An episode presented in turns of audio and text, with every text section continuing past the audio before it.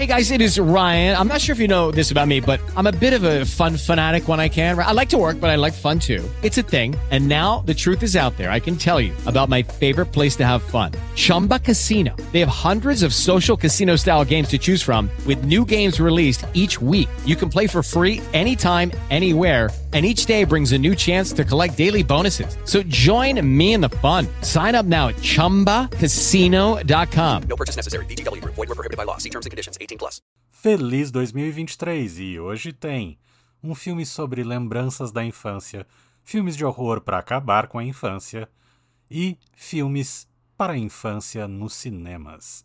Está começando o Ensine Veritas. I have a feeling we're not in Kansas anymore. Quem falou com a boca tua, rapaz? Come back tomorrow. Because I said so, that's why. You're gonna need a bigger boat. Forget it, Jake. It's Chinatown. Yeah, well, you know, that's just like uh, your opinion, man. Você veio aqui ao Ensine Veritas porque você busca dicas de o que assistir no cinema e no streaming, não é? Então aqui vai a dica das dicas. Conhece o serviço Mubi.com? Mubi é uma plataforma de streaming diferente de todas as outras. Tem uma curadoria, não algoritmos, uma curadoria trazendo para o seu catálogo o melhor do cinema mundial. Do horror à comédia, dos filmes experimentais aos clássicos, de Almodóvar a Lars von Trier, você encontra tudo o que há de mais bacana no mundo do cinema. E já que você está no Ensine Veritas, entre no link mubi.com barra Veritas e você ganha 30 dias grátis de Mubi. É como se você tivesse um festival de cinema na sua casa. mubi.com barra Veritas. Assine já. E nessa sexta, 6 de janeiro deste 2023 de Nosso Senhor, chega no catálogo da MUBI o que talvez seja um dos melhores, talvez se não o melhor filme de 2023, né, que é o After Sun, filme de estreia da, da cineasta Charlotte Wells, né, o longa de estreia, na verdade, vamos ser justos com ela, que acompanha é, Paul Mescal, né, um, um, um ator jovem que está aí galgando espaços, né, no papel de um pai é, que leva sua filha, vivida na infância por é, Frankie Corio, né, e a versão adulta pela Celia Rawson Hall. Mas na infância, né, eles levam, é, eles vão juntos num, num, para um hotel, enfim, 20 anos atrás e tal, né. Todo filme, na verdade, é, e eu vi algumas críticas assim de pessoas que, que não entenderam, acharam uma chatice e tal, porque é seria um filme sem enredo. E de fato o, o filme se preocupa muito mais com o- os seus. Com, a- com as sensações, com os ecos, com os vestígios. E o que ele está realmente querendo dizer está meio que por fora da imagem, né? Acho que até o título dá um pouco esse essa dica, né? Dá um pouco essa sensação que se chama After Sun, né? Quer dizer, depois do sol, porque no fundo, no fundo, e a gente vê ecos disso, né? A gente está vendo justamente uma mulher adulta lidando com a própria maternidade, né? Ela tem uma bebê recém-nascida ou, ou ainda de colo, pelo menos, né? Porque a gente vê que ela chora de madrugada e tal ao encarar os, os vídeos que ela fez, né, com, uma, com a câmera, ela começa a confrontar a própria maternidade com a relação que ela tem com a paternidade que ela teve, né, que já eram pais separados e tal.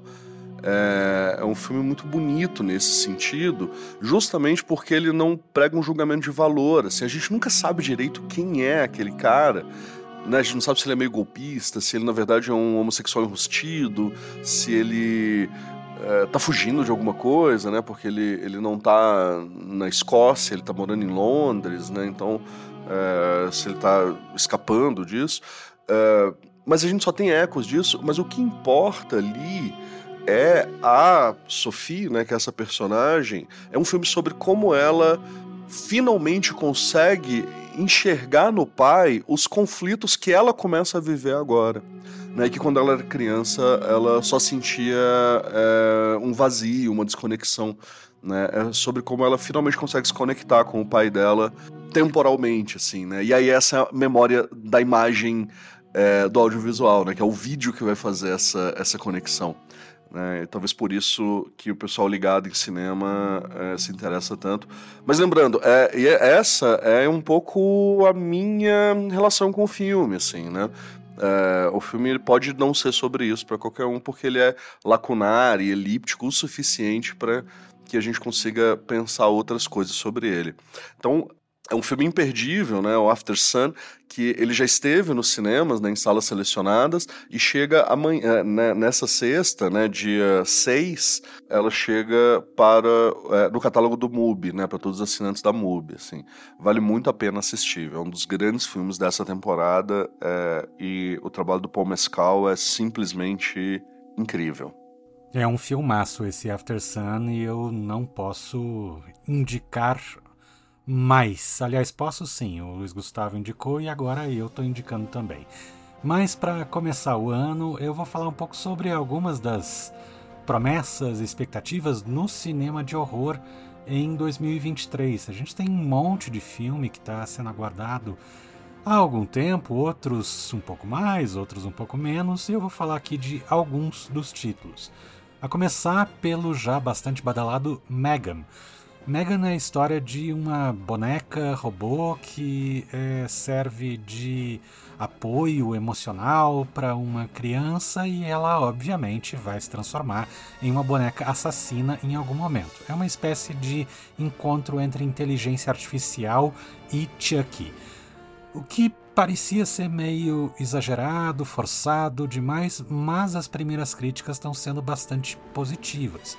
O filme tem uma campanha publicitária enorme e já está é, virando meme, e, e a, a, boneca dançando já é, apareceu diversas vezes. Parece até que o filme já foi lançado um ano atrás, de tanto que estão é, trabalhando é, é, as imagens desse filme. Mas não, ele ainda estreia agora em fevereiro desse ano. Ele tem a direção de Gerard Johnston e a produção de ninguém menos que James Wan, que é o produtor de toda a safra de Invocação do Mal e outros filmes de horror da Warner também. O segundo filme é o Pânico 6. Esse talvez seja o que a gente menos espera. O trailer já mostrou que também pode ser uma, uma forçação de barra, mas de qualquer forma a direção é do Matt Bettinelli e do Tyler Gillett, os mesmos que dirigiram o Pânico 5, que se chamava só Pânico, e também o filme uh, Ready or Not, uh, Casamento Sangrento, que é um filme muito divertido e muito bem realizado. Então eu ainda boto um pouco de esperança neles. Essa semana uh, foi lançado o trailer de Evil Dead Rise, o novo filme da franquia Evil Dead, Uma Noite Alucinante, do Sam Raimi. Só que esse filme é dirigido pelo Lee Cronin, não traz nenhuma das caras conhecidas do Ash ou mesmo da, da versão dirigida é, pelo uruguaio Fede Álvares. Não, é uma, um novo núcleo de personagens. O trailer que foi apresentado essa semana parece que gira em torno de uma mãe possuída por um, é, um daqueles demônios Kandarianos da, do universo do Evil Dead e a relação dela com os filhos. Não sei bem como é que isso vai se desenvolver, mas as imagens do trailer estão muito legais e promissoras. O filme estreia em abril. Ainda esse ano, a gente vai ter a aguardada estreia de Nosferato, a nova versão de Nosferato. A gente já teve lá atrás a do Murnau, depois a gente teve no final dos anos 70 aquela outra versão com Klaus Kinski e agora a gente vai ter um novo Nosferatu dirigido pelo Robert Eggers. Todo o filme dirigido pelo Robert Eggers, diretor de A Bruxa, diretor de O Homem do Norte, diretor do Farol, é óbvio que já chama a atenção. Quando se trata de uma nova versão de Nosferatu, com a Anya Taylor-Joy já é, programada para fazer a Mina Harker, óbvio que todo mundo vai ficar de olho. Não tem ainda estreia definida, mas em algum momento de 2023. Uma outra estreia que tá todo mundo fazendo cara feia porque não precisa, mas vai que. É O Exorcista, uma releitura do Exorcista dirigida pelo David Gordon Green, o mesmo cara que resgatou o Halloween, né, que fez essa nova trilogia do Halloween, que teve dois filmes super legais e um terceiro bastante polêmico, para não dizer ruim, mas é, óbvio que o David Gordon Green ele se dedica bastante a fazer um, um trabalho de é, atualização das narrativas. Não sei se o Exorcista precisa ser atualizado. De qualquer maneira, está encaminhado o Exorcista para estrear ainda esse ano.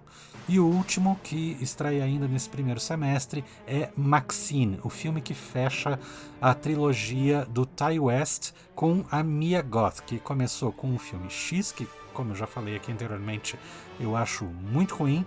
Uh, depois tem o Pearl, que é um filme brilhante, e agora Maxine, que pega a personagem apresentada em X e faz uma espécie de prequel é, desse personagem apresentando em uma outra situação. Ninguém sabe exatamente a história, mas como se trata de uma trilogia já bastante badalada, já está todo mundo esperando bastante.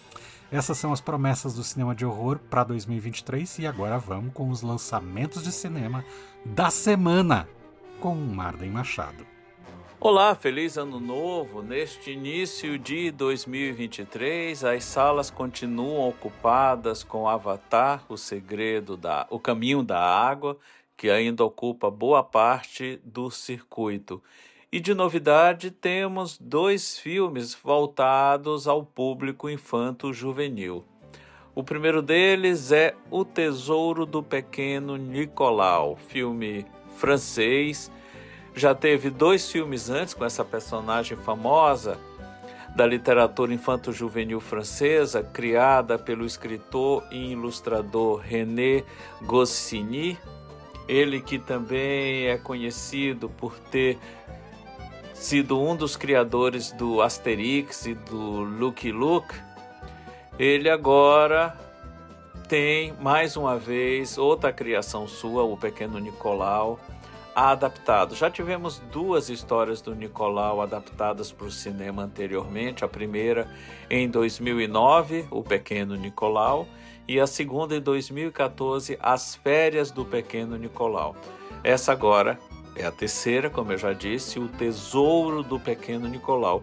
Foi realizada em 2021 por Julien Rappenou, que também adaptou o roteiro ao lado do Mathias Gavarri.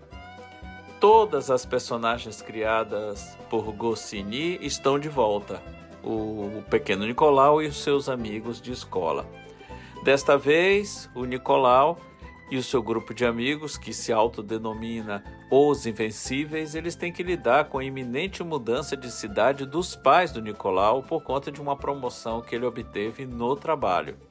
Para evitar que isso aconteça, achar um tesouro é a provável saída de todos esses problemas.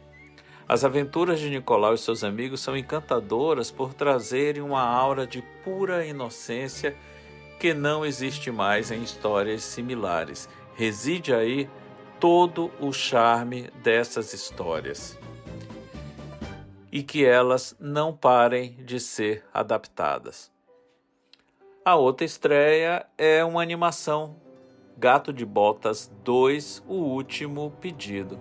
Essa versão do Gato de Botas surgiu pela primeira vez no segundo filme do Shrek, lá de 2004. Sete anos depois, em 2011, ele ganhou um filme solo, O Gato de Botas. E agora, outros 11 anos depois, temos Gato de Botas 2, O Último Pedido, que é dirigido pela dupla Joel Crawford e Juanel Mercado. O roteiro, escrito por Paul Fisher, a partir de uma história criada por Tom Swedlow e Tom Wheeler, traz de volta o querido felino enfrentando um delicado dilema. Ele, sempre envolvido em grandes aventuras e inúmeros combates, descobre que já gastou oito de suas nove vidas. É então que ele fica sabendo da existência da Estrela dos Desejos, escondida dentro da perigosa Floresta Negra. Óbvio que é para lá que ele vai, porém há outras criaturas interessadas em encontrar essa mítica estrela, o que garante muita ação e humor. Gato de Botas 2 não foge da fórmula que funcionou muito bem no filme de 2011. E como é comum na maior parte das animações, há também uma importante lição a ser aprendida. Precisa mais? Não. Então é isso. Essas são as estreias desta semana. Semana que vem a gente tem o um novo filme do Spielberg. Até lá! E essas são as dicas do Ensine Veritas dessa semana. Acompanhe a nossa programação assinando o nosso podcast nos principais agregadores. O Ensine Veritas é mais um podcast da família de podcasts do Jornal Plural. Eu sou Paulo Biscaia Filho e o Ensine Veritas também é apresentado por Marden Machado e Luiz Gustavo Vilela. A produção é de Rafael e Cristina. Acompanhe a gente também nas redes sociais, arroba Ensine Veritas Podcast. Até a próxima It is Ryan here, and I have a question for you. What do you do when you win? Like, are you a fist pumper? A woohooer, a hand clapper, a high fiver. I kind of like the high five, but if you want to hone in on those winning moves, check out Chumba Casino. At ChumbaCasino.com, choose from hundreds of social casino style games for your chance to redeem serious cash prizes. There are new game releases weekly, plus free daily bonuses. So don't wait. Start having the most fun ever at ChumbaCasino.com. No purchase necessary. VGW. Void were prohibited by law. See terms and conditions. 18 plus.